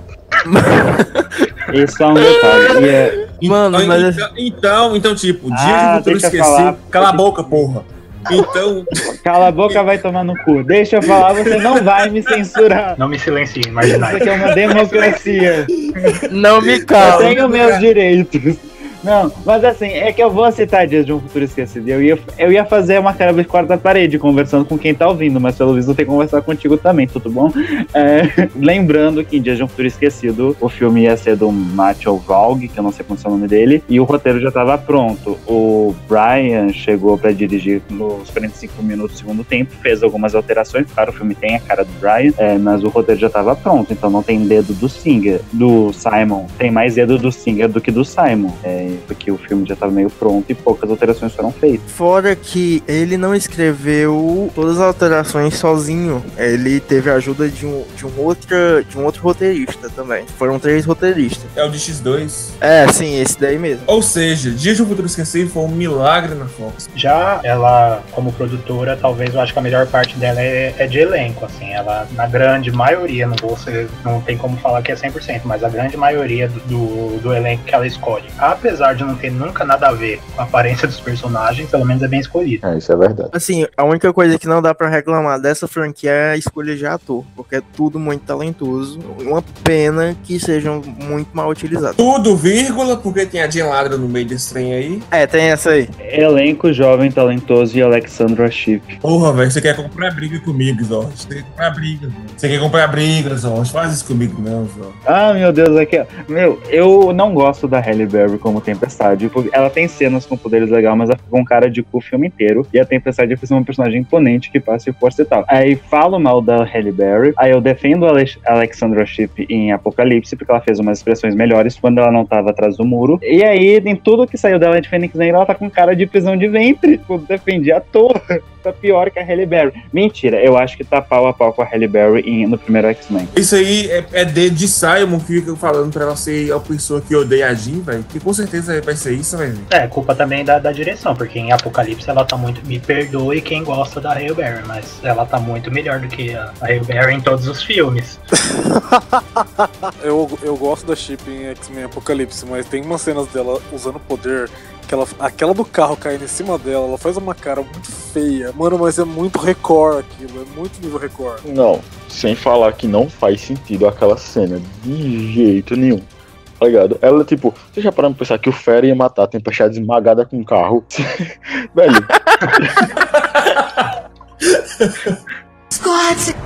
É, o filme se passa nos anos 90, certo, gente? É, a ambientação do filme, vocês acharam que tem cara de anos 90? Tipo, vocês olhariam aquele filme e pensariam, ah, é um filme de época. não. Claramente que não. X-Men nunca soube abordar nem os, os uniformes dele, que dirá a ambientação dos anos 90. É uma chacota mesmo esse universo. Na verdade, soube uh, mostrar muito bem as cenas de primeira classe em Dias de Futuro Esquecido, mostrou muito bem essa parte de ambi- ambientação. Concordo. Em Dias de um Futuro Esquecido, eu concordo. Em primeira classe, não. Eu acho que, no caso de primeira classe, eu acho que ficou muito a desejar. Porque, tipo assim, se você pega os recrutas lá que eles, que eles escolheram e colocam eles hoje, você, é, aqui no, na atualidade, ninguém diz que aquilo ali é anos 60, mano. Parece um bando de jovem dos anos, é, tipo, de hoje, entendeu? O, o que eu gostei mais foi o Dia de Futuro Esquecido nessa questão, porque parecia mesmo anos 70 Em, em Fênix Negra, deixou a desejar muito na parte visual também, tanto do Olha, figurante e- quanto do elenco. Apocalipse tem boas cenas lá, moço, de, ambi- de ambientação. Apocalipse, o maior ápice dos anos 80, que era a referência dos 80, foi cortado, que era a cena do shopping. O resto é a cena do Mercúrio e a jaqueta do Mercúrio, do Noturno. Porque o resto, gente, Sim, gente. Lógico que tem alguma coisa que referencia os anos 80, mas a gente tá falando em questão de ter, em termos de qualidade, de você sentir que você tá naquela época. Não dá, não. Pra mim, o filme que fez isso de- da melhor forma foi Dias de Futuro Esquecido. Tanto na cena de Paris, Sim. quanto na cena do aeroporto, na cena do terceiro ato com a mística lá na Casa Branca, velho. É, é muito anos 70 aquilo ali. sem contar que a própria direção do, do passado de Futuro Esquecido tem essa coisa mesmo dos anos 70, né? Então não era só a caracterização, a ambientação, o modo como foi filmado. Os outros filmes não. Até na, na parte em que a galera lá no vê a mística pela primeira vez, que ah, os humanos veem a mística, aí até mostra uma, meio que uma câmera dos anos 60, no estilo dos anos 60, mo- é, filmando ela, é muito legal. E ver esse tipo de 70. coisa assim. 70, 70, 70. Foi mal. Mas ah, se você for reparar, todas as cenas envolvendo uma multidão ali de pessoas, digamos, em grande centro em, em Apocalipse, não tinha nenhuma ali, uma, nenhuma cena onde, um- onde envolvia essa certa multidão. Boa parte das cenas eram cenas fechadas. Nossa, mas ainda assim é desculpa de não ter. Ainda assim é desculpa de não ter caracterização decente. Se for assim, não faz um filme nos anos 80, então. Nos anos 90, deixa 2018. Exatamente. Assim, é, eu, eu acho que os anos 90 não é uma coisa que seja tão marcante quanto os anos 80 e os, os 70, 60, enfim. Nossa, pelo amor de Deus, o maluco no pedaço. Trocentas séries que, com roupas marcantes da época, naquela época. Ah, gente, Collins. era só assistir Como? Friends. Os cabelos volumosos da época também, tinha bastante. Não, eu ia, eu ia citar, é, tipo, Harry Potter, tá ligado? Porque isso é, se passa nos anos 90. E a parte que toda a ambientação no, no, no- no mundo real e tudo mais é uma coisa de boa, tá ligado? Você, nem, não, você não diz que é que nos anos 90 não é uma coisa tão evidente. É, mas eu acho que no caso de Harry Potter eles não tiveram essa intenção. Agora, no caso dos X-Men, que eles podiam estar fazendo filmes no presente e eles estão levando pro passado, eles podiam fazer isso. Que eles, é para isso o propósito de você ficar pulando década, né? A gente tem que ver que o tempo passou. É, e sabe o que, que mais me dá raiva? É, Fênix Negra se passa em 1992. O que, que é 1992 pros X-Men? Da série Desenho. animada. Exato, sabe? E aí a pessoa não referencia, tipo, gente, qual que é a dificuldade de fazer a tempestade com o cabelo ondulado daquela série, sabe? Tipo, a- os uniformes de Apocalipse já são referências aos uniformes dessa série. Eu acho os de Apocalipse feio, me julguem pessoas que estão ouvindo, mas, tipo, sabe? Mas se você trabalhasse eles, ficava bom. Não, o, o problema é que, tipo assim, o, o conceito dos uniformes de, de Apocalipse é bom, é executado de uma forma não tão boa, porque dá pra ver ali que o material é uma coisa meio fuleira, tá ligado? Agora você, passar nove anos depois de, de X-Men Apocalipse, você engolir nove anos de história de X-Men ali e botar eles com uniforme padrãozinho, todo mundo com, com o mesmo uniforme, pra mim foi um, um passo pra trás, muito grande. Ainda mais sendo nos anos 90, tanto uniforme icônico, tá ligado? E o que mais me dá raiva é que a Alexandra Schiff ainda posta aquela foto de cabelo curto pra dizer que é fidelidade aos quadrinhos, gente. Pelo amor de Deus. Quem é que daquela produção acha que é foda tempestade de cabelo curto, gente? Meu Deus. E aí vai falar de anos 90, cadê a Jubileu? Sabe? Cadê? Não, mas como o Alisson tava falando do, do salto temporal de 9 anos, o pior dos uniformes é o cabelo da tempestade, né? Que no Apocalipse era um moicano, e nesse filme tá super curto ainda, se passaram 9 anos, não tá nem na altura do ombro. Aí entra na Cameo de Deadpool 2, que é no mesmo ano de Fênix Negra, o cabelo dela tá grande. Já repararam que o cabelo da Chip tá parecendo o cabelo da, da Mística em Dia de Futuro Esquecido? E o pior era que pra ser referência da em Dias de um Futuro Esquecido, né? Mas... É porque ela é fã da mística, e agora ela tá copiando, entendeu? Tipo isso. É, ju- É é justamente por causa disso. Eu acho que eles fizeram ali uma, aquela coisa de eu sou fã dela de fazer o cabelo igual dela. É, vai ver, é por isso que a Mística agora tá com cabelo comprido, né? Porque não tava gostando de ser imitada. Mano, e pior que, tipo, o Moicano era, era muito bom, mano. Era muito bom, mano, o Moicano dela. É o melhor cabelo pra mim da, da Tempestade em filme, porque era só ter deixado, não precisava fazer mais. Para pra pensar. Você quando vem, quando você bota tempestade na cabeça, quais são as imagens que vem? Tempestade com cabelo grande, tempestade de capa, tempestade imponente, capa, cabelão, um uniforme preto ou branco clássico dela, tá ligado? Uma imagem imponente. Aí qual é o visual que escolhem adaptar pra ela em é, X-Men Fênix Negra? Tempestade de uniforme padrão, que é uma coisa que nunca combinou com ela, de cabelo curto, sem capa, sem porra nenhuma, de longe, você não sabe quem é a Tempestade, você não sabe quem é o Mercúrio. Aliás, esse visual da Tempestade tá- é muito baseado naquele. É a era do Apocalipse. Eu, eu acho que sim. Porque lembra, lembra bastante o, tanto o corte como o, o uniforme clássico. Clássico não, né? O uniforme padrão. Assim, eu acho, na moral, o que o. Que assim, o problema da tempestade não é nem o uniforme, não é só isso. O problema é todo o, o visual que eles dão à personagem. É porque, tipo assim, era pra ela ser uma, tipo uma deusa africana. Só que a mulher não tem nada de africana. Não tem uma referência à terra natal dela. É tipo assim, você vê o, a galera lá de Pantera Negra, dá tipo assim, é, é, a galera usa um monte de roupa que faz assim referência e tudo mais, que, né, claramente é, é da África e tudo mais. E a Tempestade é muito americanizada, tanto na, na roupa na roupa normal de civil como na roupa do no uniforme dos X-Men. Eu queria muito ver um uniforme da Tempestade que desse tipo com ouro, alguma coisa assim, que desse menção a isso. Seria muito legal. Só pra não ter mal entendido, lembrando que a gente sabe que a Tempestade é americana e não africana mesmo, que ela é só descendente. não tivesse sido adiado, você ia ver em fevereiro Pantera Negra com uma caracterização foda, com as Dora Milajes super fodas. E aí em novembro você vê a Tempestade vestindo aquele negócio preto. Enfim, voltando ao assunto. É, em X-Men Apocalipse, é, teve a introdução da batalha psíquica, né? Entre o Apocalipse, o professor e a Jean. Vocês acham que vai ter de novamente essa forma de, de gravar as batalhas? Acho ou, que sim. ou será Eu cortado? acho que sim. Que eu tô duvidando que vai ter isso em, Infinite Negra. Eu acho que não vai ter batalha psíquica. Acho que vai ser uma coisa mais pé no chão, mais realista, como o Simon Kimber falou. Agora, eu acho que isso vai ser é, chacota, porque é uma parte bem presente na saga da Infinite Negra. Negra tem tanto a batalha psíquica do, do, do Scott com, com o Jason Wingard e tem a batalha psíquica do professor contra a Fênix é, em frente à casa dela, que tem todo, todo uma cena épica e tudo mais lá, e ele com a ajuda da Jean ajuda a controlar a Fênix. Então, Saiu uma cena bacana do Xavier, onde ele olha para um lugar, tipo, usando seus poderes em algum local, né? Enquanto observa outra coisa. Tipo, dois planos diferentes. Será que tá acontecendo uma coisa bacana ali?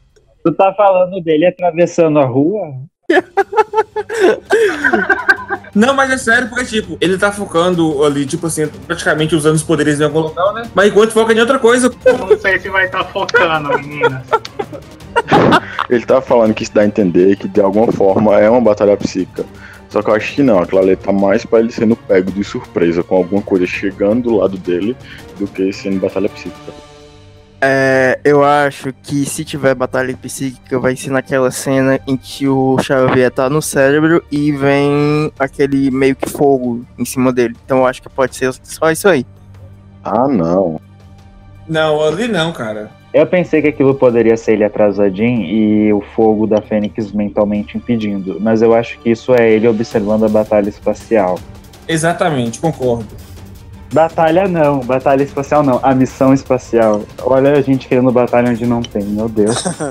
Eu duvido que o Simon tenha lembrado que em X-Men Apocalipse te- teve a batalha psíquica. Ele deve ter relevado isso 100%, igual relevam várias coisas em continuações do filme, é isso. Eu acho que a parte do fogo é meio que, tipo, é uma reprodução da cena de Apocalipse, quando o Apocalipse possui o Xavier, sabe? A- o Xavier vai estar lá meio que observando através da Jean, mentalmente através da Jean, aí, tipo, a, a Fênix meio que vai entrando no corpo dela, e aí, tipo, o Xavier tá lá no cérebro observando. Eu também achei isso. Não, engraçado é que, tipo, em Apocalipse teve a batalha psíquica e co- o começo dela, que é o Xavier e o Apocalipse no meio de um, um nevoeiro, é igualzinho a batalha do Scott com o Jason Wingard. E eu acho que eles não vão fazer isso em Fênix Negra. Acho que não vai Ó, ter. gente, falando no Jason, a gente sabe que a personagem da Jéssica é uma alienígena, que a gente não. Acho que a gente não vai ver a forma dela até um bom pedaço, e eu acho que talvez a Jean não saiba que ela é alienígena. Mas vocês lembram que no, quando a Jean se liberta do controle do Jason, ela vai se vingar dele, né? E umas coisas que ela faz, ela tira meio que os poderes dele. Não que ela tira, mas ela tira as ilusões dele. Porque a aparência que ela vê ele não é a aparência real dele. Será que ela não vai fazer a mesma coisa com a personagem da Jessica? Boa, eu acho que pode ser isso. Eu acho que pode. Realmente, ela pode acontecer isso. Ia ser massa se fizesse essa cena. Se bem que eu acredito que vai ter sim uma, uma cena ali mostrando a verdadeira forma da Jéssica, né? Porque ela tá usando aquela roupa de captura de movimentos. O filme tem tanto isso de tempo pra enfiar esse tipo de plot, porque eu já acho que com pouca coisa que eles mostraram, eu não consigo enxergar duas horas de filme, imagina enfiar isso. É porque, olha só, eu tava me, pe- me pegando também pensando nisso. Porque, tipo, nós já sabemos que o filme tá fazendo boa parte ali de, de costuras de cena de X-Men confronto final, né? Correto, né? Só que aí tem várias cenas por fora de, e nós pegamos por entrevistas e fotos também que vazaram. E tem muita coisa pra acontecer ainda ali nesses meio trechos aí que vai encaminhar pra uma coisa diferente. É, sabe o que, que me dá um pouco de raiva? Eu já tô falando. Nossa, eu falei muitas vezes, sabe o que me dá raiva? É que eu acho que o terceiro ato não vai ser os X-Men versus a Fênix. Eu acho que vai ser os X-Men versus os alienígenas. E a Jean vai estar sob controle no terceiro ato. Não, mas tipo, isso é, é fidelidade aos quadrinhos, tá ligado? O, o terceiro ato. Não, é, o terceiro ato é quando se os X. Você tem a batalha dos X-Men contra os Shi'ar, que eles querem matar a Jean, e aí depois eles percebem que eles não podem controlar a Fênix, que é quando a Jean quebra de novo as barreiras mentais que o Xavier criou. E aí é- o final é todo mundo contra a Fênix, que é quando ela se mata depois, porque ela, tipo, ela se recobra por algum motivo a consciência e ela vê que não pode fazer nada. Mas o final é todo mundo contra a Fênix, o foco é a Fênix nele. Não, mas tipo, isso daí é uma cena super rápida, tá ligado? É tipo finalzinho de verdade. Não é, tipo, o principal é a batalha deles contra o Shiar pra salvar a vida da Jean. Mas sabe qual que dá a impressão que é? Que a Fênix foi só uma escada pra trazer esse plot pro, dos alienígenas que eles queriam usar em outro filme. Mas, tipo assim, se eles forem, fossem reproduzir isso que você tá falando do finalzinho, ia ficar muito parecido com o X-Men Apocalipse. Tipo, no finalzinho, eles tentarem lutar contra ela, acontece alguma coisa, Jean sacrifica, pronto, mo- morreu. É tipo a mesma coisa. Eu prefiro que seja o que o Damata falou, tipo, de deles lutarem contra a Jean e aí ter a luta contra os Shi'ar, uma arma né, que eles não conseguem parar, e a Jean se sacrifica. Ah, eu acho broxante. Eu acho que não vai ter nenhuma arma ou alguma coisa assim. Eu acho que pode ser só os alienígenas mesmo, assim, é, invadindo e a Jean é, se sacrifica no final para impedir os alienígenas. Talvez não tenha arma nenhuma, não. Ah, mas a arma seria a Fênix pela sinopse. Eles querem usar a Fênix como uma arma pros planos deles. Eu tô falando assim de- dos alienígenas terem uma arma deles assim pra destruir ou atacar a Terra. Não tô falando da Fênix, entendeu? Tô falando tipo que nem aquela arma que os alienígenas tinham pra matar a Jean nos quadrinhos. Aquele, aquele raio lá. Será que vai ter a reprodução da. da ah, não, eu já ia dizer da, da cena do Scott com ela nos braços, que é a capa da, da revista, mas acho que não. Acho que, tipo, aquela parte que tem ele com a mão no rosto dela é só. É aquela parte da despedida deles do quadrinho, que é, é muito parecida. Outro absurdo, né? Não ter a reprodução da capa, que aquilo daria um pôster maravilhoso e eles não fazem. Olha só, mas se for pensar nessa questão de capas, né? Dias de um Futuro City é uma das capas mais fodas pra ser representada e não teve. Então, Aquilo ali foi triste, viu? Aquilo ali do Dias de um Futuro Esquecido. Aquela capa com o Wolverine e com a Kish, mano. Daria uma capa maravilhosa e os caras desperdiçaram lindamente a chance. Mas eu acho que eles nem podem usar, se eu não me engano, tem uma coisa de direito autoral aí no meio. Eu acho que eles podem usar, só usam porque não quer mesmo. Seguindo então o trailer, que não tem mais nada pra mostrar, só mostra então a Jean no final. Ela lá com as veiazinhas saltando e o cabelinho parece que vai começar a mexer, os olhos coloridos, e aí o trailer, o trailer acaba. Bom, eu quero deixar um parênteses é, sobre essa parte do take final. Como já é de esperar, ela vai ficar nessa forma de fogo meio tocha humana. Então, é meio que o corpo da Jean é só um receptáculo. né? A partir do momento que a Fênix assume o corpo dela, a gente vai deixar de ver a forma humana da Jean. Por isso que a rosto dela vai meio que parece uma boneca se quebrando, aquela parte das veias se formando, até assumir inteira de fogo. Uma outra pergunta, vocês acham que esse filme vai sair em junho mesmo? Porque em fevereiro tinha o que pra competir? Ah, daí era uma data muito boa, era dia dos namorados. Era uma data muito boa pros americanos, né? Porque é o maior feriado americano pro cinema e tal. Tanto que era isso que eles falavam, né? Porque Deadpool e Pantera Negra estrearam nessa época e foram um sucesso. Aí agora vai pra junho, que era a data de Gambit, que foi uma surpresa saber que esse filme ainda existe, achei que tava. Mas assim, é junho. Um mês antes tem Vingadores 4, um mês depois tem Homem-Aranha Longe de Casa, sabe? E ainda no mesmo mês tem Toy Story 4. No outro mês tem Novos Mutantes. Mas eu acho que foi, pra eles é, é, tipo, é uma decisão melhor, porque a o público nessa época é bem maior, muito maior mesmo. Porque, tipo, eles podiam não ter mudado pra tão longe, pelo que eu entendi. É, porque, tipo, daqui pra fevereiro não ia dar tempo de terminar os efeitos visuais do filme, mas não precisava adiar quatro, mais quatro meses. Só que eles escolheram essa data porque já tinha Gambit é, antes, e porque é, aquela época é melhor, é mais propícia, e tem todo um fato de, de provavelmente vai atingir o público da China, e enfim, toda uma questão de logística e de dinheiro. Sabe o que esse filme tá dando a impressão? Tá a impressão, dá a impressão de que ele vai ser que nem Han Solo, que vai ficar em cima de um monte de filme que é esperado, e esse daí que não é tão esperado, que a maioria da galera vai que tá criticando, e aí esse filme aí vai ser uma bomba de bilheteria que não vai dar nem é, os 400, e, 400 milhões aí. Eu acho que é isso aí, porque um filme desse daí, perto de Vingadores, Homem-Aranha, dois filmes do MCU e ainda Toy Story 4, que o último filme foi passou de um milhão, quer dizer, um bilhão. Eu acho que isso aí vai ser muito ruim. Na moral, não acho que não dá, nem pra fingir que isso aí vai, vai dar boa bilheteria. Sem contar que as animações, principalmente essas voltadas com nostalgia, nossa, estão estourando em bilheteria. Olha os Incríveis 2, o estrondo que não foi. Exatamente. Mano, o- é só ver, é só ver o que rolou com Han Solo, cara. Han Solo do universo Star Wars ainda tinha uma fan, uma fanbase assim bem fiel. Agora tu pega aí X-Men feito pelo Simon Kinberg da Fox. Isso aí vai dar um vexame. Eu vou esconder minha cara se me perguntarem eu digo que nem vi, na moral. Às vezes eu tenho a impressão que a, Fo- a Fox, não, o Simon não quer mostrar o filme. Porque toda vez que tá perto a gente ter alguma coisa dele, eles vão adiando. E eu tô até achando que ano que vem vão adiar o filme de novo, de novo, de novo, de novo, até esquecerem do filme e ele nunca sair. Aí vai sair só em, em- em mídia digital. Igual aquele rumor inicial, já pensou? Que a gente riu e tudo mais, aí acontece isso mesmo. O rumor da Marvel vazar os filmes no torrente. Na moral, eu acho que seria bom se eles não quisessem mesmo assim, tipo, eles não tiverem segurança de que isso vai dar certo ou não. Eu acho que seria uma boa lançar mesmo em streaming, mano. Porque ficar nisso daí, eu achei total vacilo de colocarem pra, pra essa data aí. Eu achei total sem sentido. Mas uma outra coisa, eu achava que esse filme ia ser adiado porque ano passado, quando saíram as fotos da EW, eles falaram, o Simon falou que ele queria muito tempo pra editar para os efeitos ficarem bons. E aí as imagens serem em dezembro e o filme ia sair em novembro desse ano. Então ele ia ter muito tempo pra editar. E aí agora que eles refilmaram, eles acabaram de filmar em setembro, é, para fevereiro ia ser pouco tempo, então eu achava que o filme ia ser de novo, eu já tava cantando essa bola. É, mas assim, eu acho, eu acredito na resposta deles que eles só querem agora editar o que eles refilmaram, né, pra fazer os efeitos bons e tal. Mas se eles estão contando com o público chinês, vocês acreditam que talvez tenhamos edição de algum elemento da China? Porque os chine... muito filme paga pau pra China. É, X-Men mesmo, Dias de um Futuro Esquecido tem a Blink por isso. A Blink interpretada pela Family Bean, que é uma atriz muito famosa lá. É, muitos filmes da Marvel fazem isso, tipo Doutor Estranho tem o Wong, mas também eles mudaram a, o sexo da anciã, do ancião, fizeram ela ser uma mulher celta, e nos quadrinhos ele é um ele é um cara tibetano, e a China ela tem tretas com o Tibete, porque eles querem separar, então foi uma mudança para agradar os chineses. Então vocês acham que vai ter adição de algum personagem, algum elemento chinês? Eu duvido que a Fox faça outra versão do filme só pra vender na China.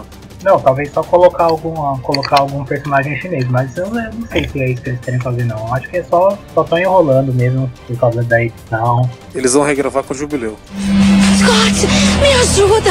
Eu não consigo parar! Então, pra finalizar, eu quero fazer uma última pergunta pra vocês. Que agora tem muito tempo antes do filme estrear. Chutem aí a bilheteria que vocês acham que o filme vai fazer e a porcentagem no Rotten Tomatoes. É, eu vou começar. Eu acho que se for negativo, vai ser uns 50%. qua- 45% a 50%. Vou, vou, vou cravar a nota. Eu dou, um, eu dou uns 50%. Agora, se for positiva, eu acho que deve chegar uns 78 por aí. Eu acho que, tipo assim, eu acho que a bilheteria, é, julgando é, é, a data que vai ser lançada, que vai ser perto de todos esses filmes aí, dos Vingadores 4, do Homem-Aranha e do Toy Story 4, eu acho que fica entre uns 300 milhões até uns 450 milhões, assim. E no Rotten Tomatoes, eu acho que se for bom, fica nos 70%, e se for ruim, que eu acho que vai ser. Porque, tipo assim, a crítica americana, ela critica muito é, novas versões de tipo, tipo remake, alguma coisa assim, né? E esse filme tá com muita cara de remake. E eu acho que se for do jeito que a gente tá pensando e que provavelmente vai ser, vai levar bomba da crítica. Eu acho que fica aí nos em torno de, de 30% a 40% no Rotten Tomatoes. Eu acho que vai ser isso. Eu acho que o filme vai pegar ali na faixa mínima de, de 300 a 400 milhões, se for flop, e se for sucesso ali em cima, né, por volta de 650 a 700 milhões. Beleza. Já na parte do Rotten, eu acho que fica ali na, na faixa etária de 40% se for ruim e 80% se for bom. Obrigado, boa noite. É, minha vez, é, eu acho que se o filme ele for ruim, ele fica mais ou menos na mesma faixa de Apocalipse, com 48% de aprovação, 50%. E se for bem, eu acho que ele começa a partir de uns 70%, que é o que Wolverine Imortal tinha, né? É, e agora, pela bilheteria, pela data, é, se ele for bom, eu acho que ele faz uma bilheteria nível Homem-Formiga e Vespa, que- porque estreou perto dos Incríveis e se ferrou. E eu acho que o Fênix Negra vai se ferrar por conta de Toy Story 4, de Vingadores 4. Não acho que vai se ferrar por conta de Homem-Aranha. Mas eu acho que as pessoas vão estar pobres na época. é. E agora, se ele for ruim, é, eu não sei. Apocalipse as pessoas consideram ruim, né? E eu acho que faz a mesma vibe, que também é perto de Homem-Formiga e Vespa. Mas sei lá, eu baixaria para uns 400 e poucos, 500. Início dos 500 milhões. Ah, e uma coisa, galera. Já que o Damata é Marvete, vocês que estão ouvindo, se o filme for sucesso e fizer dinheiro, o que, que o Damata vai ter que fazer? Deixa esse desafio pra audiência. Tudo bom? Eu acho que em bilheteria o filme chega chutando alto a 550 milhões. Não acho que chegue a 700 milhões. Isso é muito, é alto demais. E acho que no Rotten, no, no positivo, eu acho que ele começa com 70% e finaliza nos 67, 65. No negativo, eu acho que uns 45, 48% ele fecha. Mas né, vamos vamos esperar que o filme tenha uma nota boa. Pelo menos a Fox sair de cara, cara para cima, com um último orgulho, antes deles serem bonitos, maravilhosos e cheirosos no MCU. Caiu, mas caiu atirando, né? Não? É, então, eu bem queria dizer isso, né? Que eu, que eu acho que vai ser, tipo, a nível de X-Men 2, a, a Logan, assim, né? Que tem X-Men 2, Days of Future Past e Logan que fizeram de 88 a 92 no, no Rotten, mas eu duvido, duvido muito. Eu acho que, tipo, num positivo, num, num, numa numa situação muito boa faz no máximo 78% e numa situação ruim vai fazer lá pros, pros, eu acho que vai ser pior ainda que Apocalipse mesmo que o filme não seja eu acho que eles vão pegar mais pesado por causa da história ser mais icônica e tudo mais eu acho que vai ser tipo uns 45% e em bilheteria eu acho que sendo muito positivo muito positivo mesmo faz no máximo 600 milhões e numa situação negativa faz 350 400 milhões que é só pra passar o X-Men primeira classe que é tipo a chacota de bilheteria da, da franquia só fico triste que a gente não vai ter um filme da Lady Gaga pra gente culpar os fãs dela de estarem abaixando a nota de Fênix Negra no site, igual o povo tá fazendo com Venom, né? os, fãs da, os fãs da Marvel culpam os fãs da Lady Gaga que culpam os fãs da DC. Bom, pessoal, por hoje é isso. A gente comentou bastante, mais do que eu achei que seria até. Lembrando que nós temos nossas primeiras impressões em cima desse primeiro trailer e também pelos rumores e notícias lançadas, que vocês podem conferir tanto no site do Universo X-Men quanto na nossa página no Facebook. Sigam a gente nas outras redes sociais. Dark Phoenix, ou X-Men Fênix Negra, estreia no dia 7 de junho de 2019 e a gente vai estar tá lá para conferir para saber se o Simon Kimber vai continuar sendo odiado ou vai começar a ser aclamado. Então até a próxima. Eu quero agradecer às meninas que estão ouvindo e aos meninos também. Tudo bom? Tchau. Até mais, gente. Show! Falou, Tchau. obrigado. Tchau. Obrigado por ter ouvido a gente aí. Exatamente. Valeu, galera. Falou, até mais. Tchau, tchau.